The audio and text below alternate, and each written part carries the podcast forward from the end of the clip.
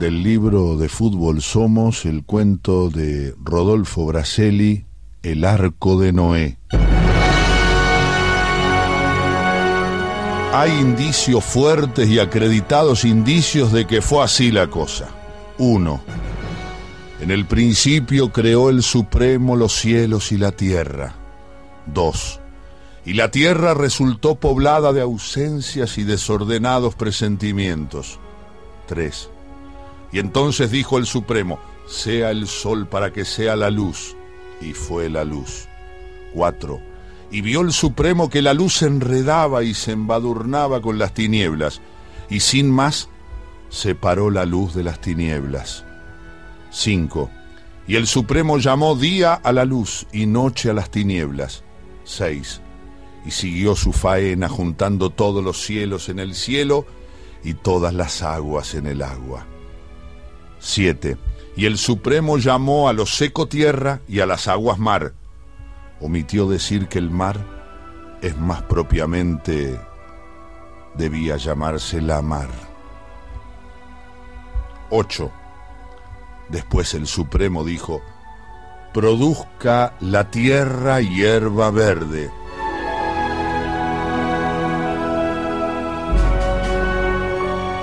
No vamos a abundar en más detalles acerca de la gestión hacedora del Supremo. El inventario más que arduo sería extenuante, pero conviene no dejar pasar por alto ni por bajo que una de las primeras medidas del Supremo fue esa, produzca la tierra hierba verde. Es por demás curioso que ese mandato anterior a la creación de pájaros, peces, bestias de todo tipo de animales, anterior incluso a la creación del hombre y costilla mediante de la mujer, no nos haya llamado la atención. ¿Por qué tal urgencia, tal prioridad en esa decisión del Supremo cuando Rotundo mandó produzca la tierra hierba verde? ¿No hay en esto acaso un fuerte presentimiento de lo que vendría a ser luego el verde lecho de una cancha de fútbol? En otras palabras, que el Supremo prefirió hacer primero el teatro, el escenario y después a los actores. ¿Por qué procedió así? Él, que dicen todo lo sabe, lo sabrá. Avancemos hacia el nudo de nuestra historia. Hay noticia bíblica de que Adán, el pionero de los pioneros, vivió 930 años. Después lo descendieron Set, Enos, Cainán, Mahalalel, Jared, Enoc. Enoc murió jovencito, a los 365 años. Matusalén, Lamec y Noé. Por fin llegamos a nuestro hombre. Siendo Noé nieto de Matusalén, a los 500 años engendró a Sem, a Cam y a Jafet. A esta altura del suceder es que el Supremo mira para abajo y advierte en el mundo una corrupción galopante de aquellas. Uno, y miró el Supremo la tierra y dijo a Noé, he decidido el fin de todo ser porque la tierra está llena de violencia y la violencia de frivolidad. Lavaré arrasando, arrasaré lavando con todas las aguas habidas y por haber. Todo es inmundo, lo inmundo para siempre será lavado. Dos, hazte Noé un arca de madera, harás aposentos en el arca la revestirás con brea por dentro y por fuera y le harás piso bajo, segundo y tercero. Tres. Y del dicho al hecho para mí no hay ningún trecho, dijo el Supremo. He aquí que yo traigo un diluvio de agua sobre la tierra, lo dicho. Todo lo que hay en la tierra morirá. Cuatro. Mas sellaré un pacto contigo, Noé, y entrarás en el arca tú, tus hijos, tu mujer y las mujeres de tus hijos. Cinco y de todo lo que vive y respira, de toda carne, dos de cada especie, macho y hembra serán, meterás en el arca para que vivan contigo. Seis. Y toma contigo de todo alimento que se come, y almacénalo, y servirá de sustento para ti y para ellos. Siete. Y lo hizo así Noé. Procedió tal cual el Supremo le ordenó. Ocho y pasados siete días las aguas del diluvio vinieron a cabalgar sobre la tierra entera. Nueve, y hubo lluvia sobre la tierra entera cuarenta días y cuarenta noches. Y las aguas crecieron y alzaron el arca, y se elevó sobre la tierra. Y las aguas subieron más y tanto más, y todos los montes altos que había debajo de todos los cielos fueron cubiertos, y todo lo que había en la tierra dejó de ser. 10. Y prevalecieron las aguas sobre la tierra ciento cincuenta días. 11. Y se acordó el Supremo de Noé y de todos los que estaban con él. 12. Y desembolsó un viento sobre la tierra y disminuyeron y se retiraron las aguas y asomaron nuevas las viejas cimas de los montes. 13. Y mandó Noé una paloma a que viera si en verdad el agua se había retirado. Y, empujada por el presentimiento de Picasso, volvió la paloma con una rama de olivo en el pico. Y Noé entendió que podían bajar a la tierra.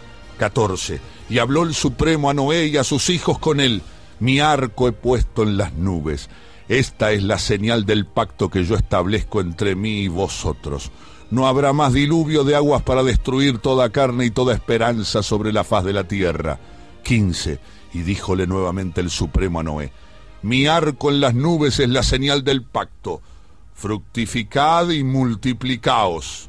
16. Y al tiempo comenzó Noé a labrar la tierra, plantó una viña, bebió del vino en demasía, se embriagó y se desnudó en la celebración y los hijos, caminando hacia atrás, cubrieron la desnudez de su padre teniendo vueltos los rostros, y así no vieron la desnudez como si la desnudez no debiera verse. 17. Y vivió Noé después del diluvio otros 350 años. 18. Y fueron todos los días de Noé 950 años y murió por fin diciendo, joder, cómo se pasa la vida. 19. Y manso murió Noé, repitiendo a su heredad lo que el Supremo había con él pactado, no habrá más diluvio sobre la tierra. 20. No más diluvio, díjole siete veces Noé a sus hijos, pero cuidado, porque llegado el caso el Supremo suplantará el diluvio con la globalización. 21. Y Noé no dijo más, ni más respiró. 22. Y los hijos de Noé naturalmente desoyeron al viejo. Algo tarambanas, los Noé no atendieron la advertencia postrera del anciano padre, no se les dio por sospechar que la globalización es un flor de diluvio que prescinde del agua. Pero volvamos al arca y a su muy selecta tripulación, dicho lo siguiente con el mayor respeto en honor a la imprescindible verdad. Es tiempo, ya, de señalar algunas omisiones en los textos bíblicos. Noé transgredió, no cumplió estrictamente las indicaciones del Supremo, hizo una excepción en cuanto a su comitiva, además de su mujer, bastante silenciada en los relatos sagrados, de sus hijos y las mujeres de sus hijos, Noé, Noé embarcó a un pibe. Tal cual, a un pibe. En realidad el pibe se embarcó sin permiso y a Noé no le dio el cuero ni el corazón para tirarlo por la borda. Donde comen ocho, comen nueve, pensó. Pero más que eso, el pibe le cayó simpático porque era atrevido hasta la insolencia, porque pedía las cosas sacando pecho. Ya el arca alzada por las aguas, el pibe siguiendo la recomendación de Noé no asomó hasta pasados varios días. Cuando se dejó ver, los hijos y nueras de Noé lo miraron con celo y recelo. Noé, por así decirlo, puso en vereda. Este pibe, este pibe es sagrado, no se toca. Me lo recomendó el Supremo, mintió para ser expeditivo. Por aquellos días y noches el mundo era nada más que mar. Para el arca de Noé y sus tripulantes la brújula estaba de vicio. Daba lo mismo al norte que el sur, que el este, que el oeste. Llovía con sol y llovía sin sol, siempre llovía. La monotonía los iba ganando a todos, en eso estaban olvidados, a la buena del Supremo, cuando falleció inesperadamente un cordero sin que mediara intención de sacrificarlo. Sus carnes fueron deshojadas y sus entrañas también. El pibe, el pibe que andaba por ahí alzó la vejiga y se la llevó a su rincón. Al día siguiente apareció con la vejiga inflada y en sus pies. La levantó con la punta del pie izquierdo y después empezó a darle dulces toquecitos hacia arriba. La vejiga subía y bajaba, iba de un sitio de su cuerpo al otro, jamás tocaba el piso. Noé, Noé empezó a ver esa delicia y pronto llamó a toda su familia para compartir el asombro. Enseguida todos miraban deslumbrados al pibe dándole y dándole a la vejiga. Empeine, empeine, empeine, empeine, rodilla, empeine, empeine, rodilla, empeine, rodilla, cabeza, cabeza, empeine, empeine. Noé, cada día más parecido a Walt Whitman, no pudo contenerse, fue y lo abrazó. Más, lo escondió entre sus brazos, ni la afectuosa efusividad le hizo perder de vista la vejiga al pibe. Ese día trajo su noche. La noche lo encontró a Noé desvelado, pero no se disgustó por el insomnio. Resolvió caminar. Atravesó de punta a punta los 300 codos que medía el arca. Eso lo estaba haciendo al compás de su pipa. En la penumbra adivinó una sombra pequeña y enseguida se dio cuenta de que era la del pibe. No quiso asustarlo. Por eso a media voz, como para compartir un secreto, le dijo, ¿se puede saber qué buscas en ese arcón? Una L. ¿Una L? Sí, don Noé, una letra L. ¿Para qué la L? Para agregársela a mi nombre. Mi nombre necesita al final una L. A todo eso, granuja, ¿cómo dices que te llamas? Diego. ¿Eh? Argentino. ¿Cómo se dio cuenta, don Noé, que era argentino? Diego. Pero no, no te enojes, pibe, es una broma de abuelo. ¿Y don Noé? ¿Y qué? ¿Me va a regalar una L para agregarle a mi nombre? No te hace falta la L, la L sucederá en tu cuerpo, la L brotará del pie de la pierna que tienes del lado del corazón. Don Noé, no sea así, consígame una L para mi nombre. No te va a hacer falta, mi querido, pero es que yo tengo mucha sed de L. Ya veo que eres incansable, una cornisa de alma y de índole. Deme la L, don. Que no, te digo que no, con la sed que tienes darás alegría y cuanta, pero ni una amiga de alegría dejarás para el cofre de tus días. ¿No me dará la L? Anda a dormir. A la mañana siguiente Noé fue el primero en alzarse de su cobertizo, por supuesto que llovía. El pibe ya lo estaba esperando con el machacante pedido de la L. Noé, resueltamente Noé, le dijo, no te daré la L porque no te hace falta, la tienes escondida dentro de tu cuerpo. Te daré un arco. ¿Un arco? El Supremo tiene un arco entre las nubes, tú tendrás un arco aquí en el arca. Lo haremos enseguida con tres maderos y una red de pescar. Lo pondremos allí, ¿ves? Adelante, unos metros antes del vértice de la proa. Podrás darle con tu pie del lado del corazón a la vejiga inflada. Te hartarás de meterla en ese arco. El hijo mayor de Noé, también madrugador, se acercó a la conversación y dijo para prevenir, con el arco allí la vejiga pronto irá a parar al agua. ¿Y después qué? ¿Vamos acaso a sacrificar al único cordero que nos queda? A que no, dijo el pibe y sacó pecho. Y alzado el arco fue el arco de Noé. Y el pibe empezó a darle viaje a la vejiga. Y la vejiga iba siempre como un pájaro certero y obediente adentro de ese rectángulo nido, el arco. Siete veces acertó en el arco con la vejiga el pibe y setenta veces siete, y siete veces setenta veces siete, y setenta veces siete veces setenta veces siete. Siempre adentro, jamás afuera, así por días y semanas y meses.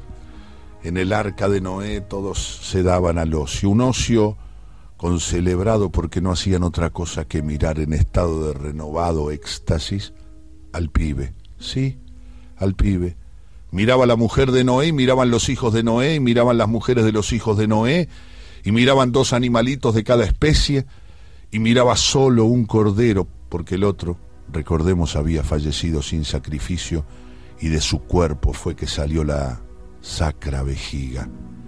Y miraba Noé con goce deslumbrado, y mientras Noé y los suyos y los animalitos Miraban, no se dieron cuenta de que por fin la interminable lluvia había cesado, y que las aguas ya bajaban, y que la tierra empezaba a asomar en las, en las puntas de algunos cerros. Y el pibe, en lo suyo, seguía dándole y dándole. Decía ángulo derecho y ahí ponía la vejiga. Decía ángulo izquierdo y allí también ponía la vejiga. Era su pie, una mano era.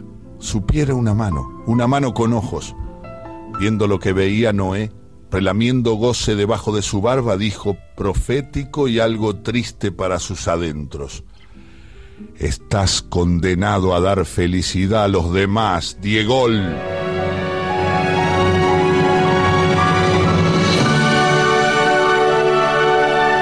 Un gran cuento de Rodolfo Braselli para Diego y su gente del libro de fútbol Somos, la condición argentina, editado por Sudamericana, contamos el cuento de Rodolfo Braselli, El arco de Noé.